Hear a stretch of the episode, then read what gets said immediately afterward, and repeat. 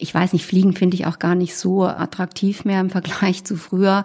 Aber ich habe einmal in meinem Leben eine Weltreise gemacht. Ähm, davon zehre ich natürlich sehr lange und träume immer davon und erzähle auch jedem davon, der es nicht hören möchte. Das ist einfach der Zwiespalt, in dem wir alle, in dem wir alle stehen und was unser Autor Michael Allmeier in seiner Geschichte auch so schön sagt, man kann hier ein ganz prima Umweltschützer sein, sich vegan ernähren und so weiter und trotzdem denken, okay, einmal Mallorca oder einmal New York möchte ich gesehen haben, das habe ich mir verdient oder was auch immer. Ähm, das ist eben der Kampf in jedem von uns drin und es gibt welche, die den nicht führen, die sagen, vergiss es, fahr nicht nach New York, ich bin noch nicht so weit. Hinter der Geschichte der wöchentliche Podcast für Freunde der Zeit. Liebe Hörerinnen und Hörer, na, wo verbringen Sie dieses Jahr die Sommerferien? Fahren Sie weg? Sie fliegen noch nicht etwa?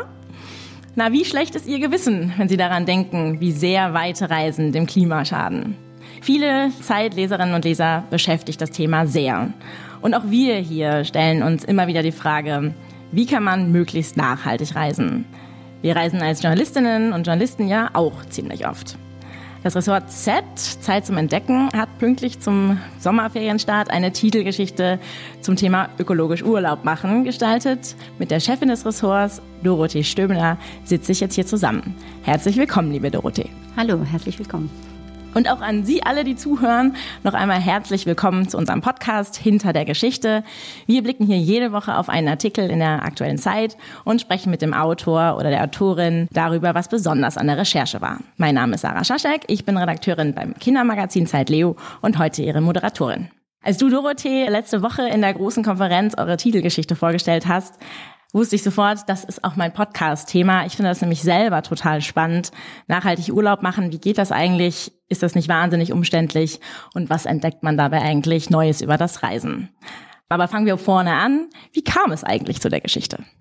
Naja gut, das Thema liegt natürlich total in der Luft durch Friday for Future und eine der zentralen Forderungen von denen ist ja Verzicht aufs Fliegen und gleichzeitig gibt es diese Karriere des Wortes Flugscham. Und man spricht, glaube ich, auch mit Freunden und Bekannten darüber, ob man fliegt oder nicht fliegt, wo man hinfährt. Das war auf jeden Fall das eine, ähm, dass wir das Gefühl hatten, alle reden darüber. Und das andere war natürlich auch, dass wir Leserbriefe bekommen. Es sind jetzt nicht Massen, aber immer wieder, wenn wir Ziele im Blatt haben. Wir haben ja ein Z, Zeit zum Entdecken, zwei Reiseseiten. Und wenn das Ziele sind, die man gemeinhin mit dem Flugzeug erreicht, das muss gar nicht unbedingt ein Fernziel sein, sein, das kann auch Helsinki sein, erreichen uns eben Leserbriefe, wann hört er endlich damit auf? Und das geht natürlich an unsere Geschäftsgrundlagen, weil Reiseseiten sind natürlich dazu da, die Welt zu entdecken. Und das hat uns dazu gebracht, darüber nachzudenken, wie wir damit umgehen. Jetzt habt ihr ja zwei ganz besondere Artikel, nämlich in einer besonderen Form, wie ich finde. Einen Erfahrungsbericht, wie äh, kommt man mit möglichst niedrigem ökologischen Fußabdruck nach Barcelona und ein Streitgespräch mit Reisenden darüber, wie geht das eigentlich oder darf man eigentlich fliegen, um es jetzt sozusagen verkürzt zusammenzufassen. Warum gerade diese besonderen Textgenres, ein Erfahrungsbericht und ein Streitgespräch? Naja, wir wollten möglichst offen und neugierig an die Sache gehen, also nicht mit einer Meinung gleich reingehen. Also wir haben ja bei Z immer vorne ein Essay, eine Ansage, wo wir sehr häufig sehr dezidierte Meinungen von uns geben und Ansichten. Wir wollten einfach tatsächlich in diesem Abendbrottisch, das ist ja auch ein Format, das es bei Z öfter gibt, wo wir mit in Anführungsstrichen ganz normalen Leuten reden zu unterschiedlichen Themen und da wollten wir einfach auch mal hören, so widerspiegeln, wie, wie reden wir darüber. Und in diesem Abendbrottisch ist ja auch eine Leserin dabei, nämlich Astrid Ahlers, die uns mehrfach Briefe geschrieben hat und sich darüber beschwert hat, dass wir nach Mauritius fliegen oder dass wir Heliski gemacht haben in der Vergangenheit. Und auf diese Leserin war ich besonders neugierig und gleichzeitig wollten wir sagen, das ist natürlich nicht die Mehrheit. Und diese Meinung, die die Astrid Ahlers hat, nämlich aufhören mit Fliegen, dagegen sprechen die Zahlen, wenn man guckt, wie viele Menschen fliegen.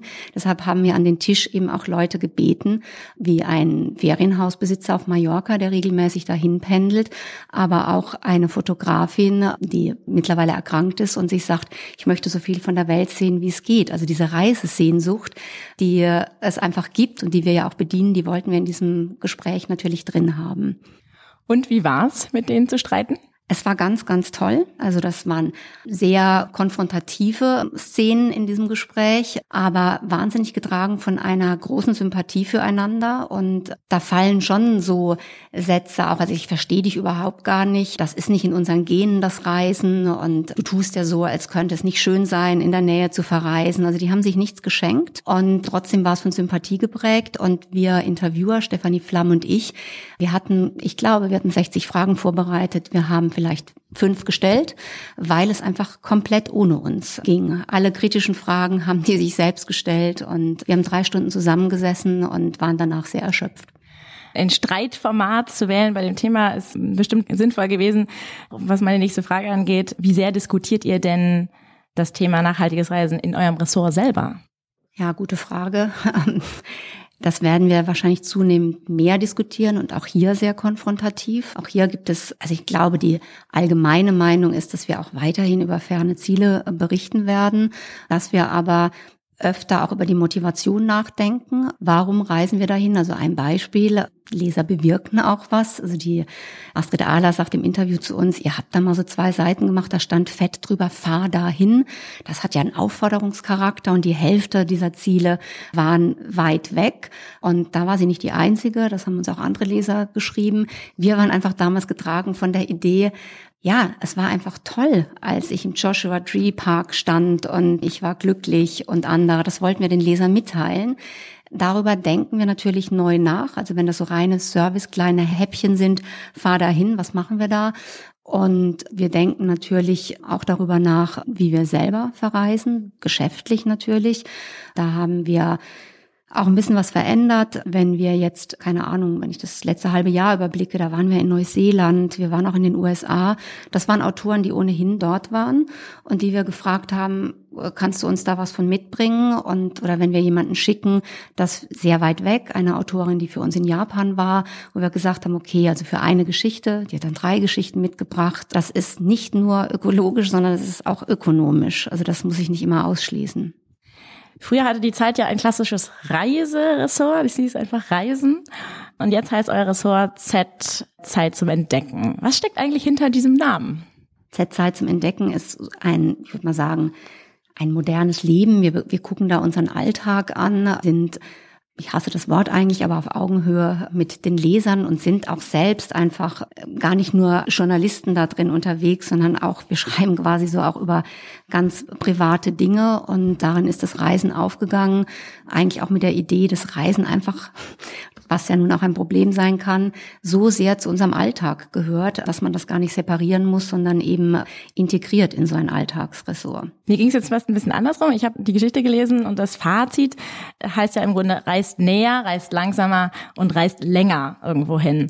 Und als ich dann nochmal auf euer Zeit zum Entdecken geguckt habe, dachte, kam mir plötzlich der Titel fast programmatisch vor. Also sich Zeit zu lassen, auch und dieser Charakter des Entdeckens, also das nicht nur des sagen Hinreisens, Abhakens, been there, got the T-Shirt irgendwie, sondern sich irgendwie Zeit zu lassen. Ich frage mich so, ob es, wenn es jetzt tatsächlich auch mehr Menschen natürlich sowieso beschäftigt, aber auch sich mehr Menschen dafür entscheiden, dass sie finden, nähere Reiseziele anzusteuern oder auch in Ruhe zu reisen.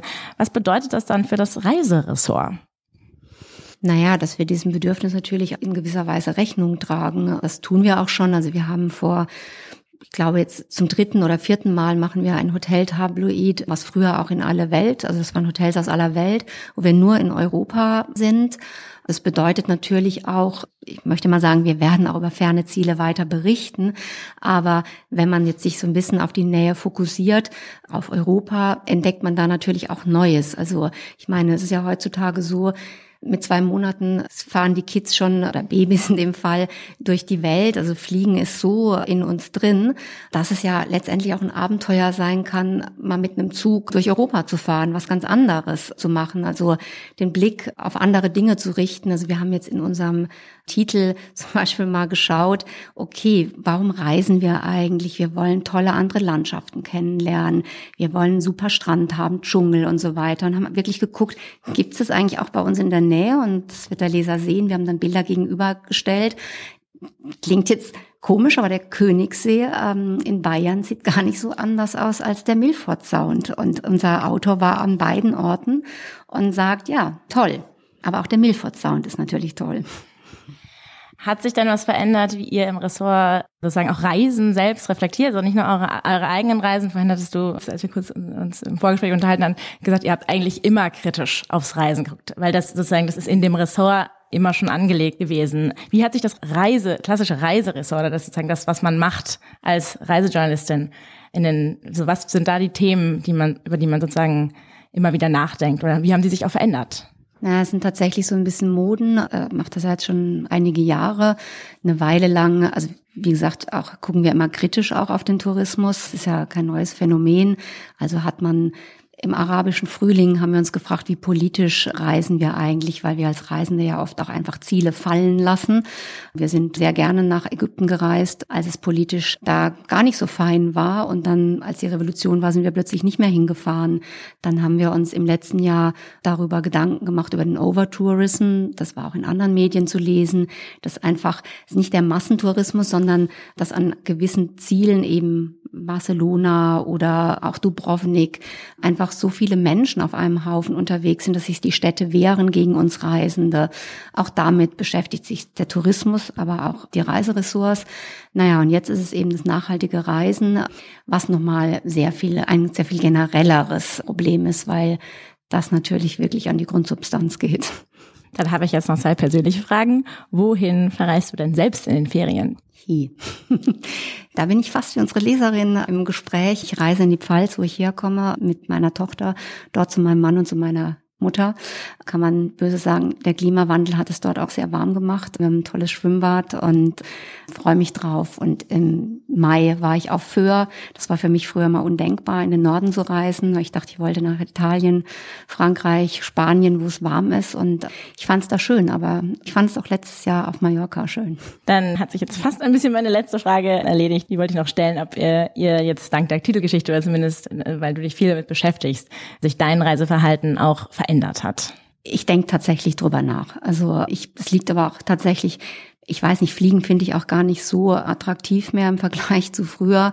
Und mit Kind reist man sowieso eher in die Nähe. Aber ich habe einmal in meinem Leben eine Weltreise gemacht. Ähm, davon zehre ich natürlich sehr lange und träume immer davon und erzähle auch jedem davon, der es nicht hören möchte. Das ist einfach der Zwiespalt, in dem wir alle, in dem wir alle stehen und was unser Autor Michael Allmeier in seiner Geschichte auch so schön sagt, man kann hier ein ganz prima Umweltschützer sein, sich vegan ernähren und so weiter und trotzdem denken, okay, einmal Mallorca oder einmal New York möchte ich gesehen haben, das habe ich mir verdient oder was auch immer. Ähm, das ist eben der Kampf in jedem von uns drin und es gibt welche, die den nicht führen, die sagen, vergiss es, fahr nicht nach New York, ich bin noch nicht so weit. Dann wünsche ich dir schöne Ferien in der Pfalz, liebe Dorothee. Und, und danke dir für die kleine Reise durch euer Ressort heute Vormittag. Und das war die Geschichte hinter der Geschichte. Alle anderen Episoden von diesem Podcast finden Sie unter www.freunde.zeit.de. Ich bedanke mich fürs Zuhören und freue mich, wenn Sie nächste Woche wieder reinklicken. Ihnen allen einen schönen Urlaub.